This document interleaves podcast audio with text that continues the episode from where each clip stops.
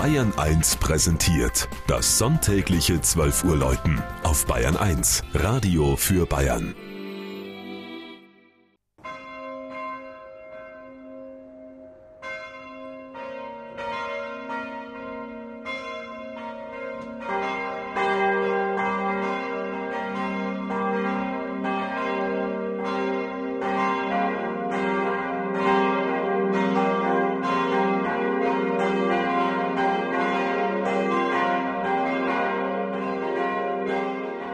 Menning in Oberbayern.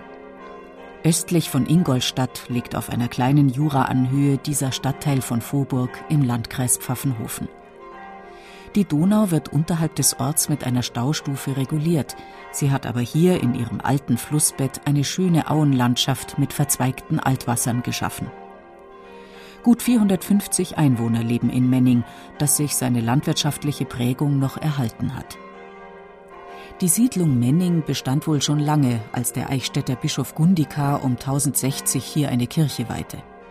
Knapp 300 Jahre später erschien die Pfarrei dann in den Verzeichnissen des Bistums Regensburg. Adelsfamilien aus dem Umkreis konnten die Pfarrer vorschlagen. Auch der berühmte Kehlheimer Leonhard von Eck, der Berater des bayerischen Herzogs Wilhelm IV., übte dieses sogenannte Präsentationsrecht für Menning aus. Die Pfarrkirche St. Martin steht am Rand der alten Dorfmitte. Sie ist im Kern eine gotische Chorturmkirche aus dem späten 13. Jahrhundert und wurde 1706 vergrößert. Die Flachdecke erhielt eine schöne Stuckzier, der Chor wurde neu eingewölbt und der alte Turm mit dem Satteldach und den markanten Treppengiebeln erhöht.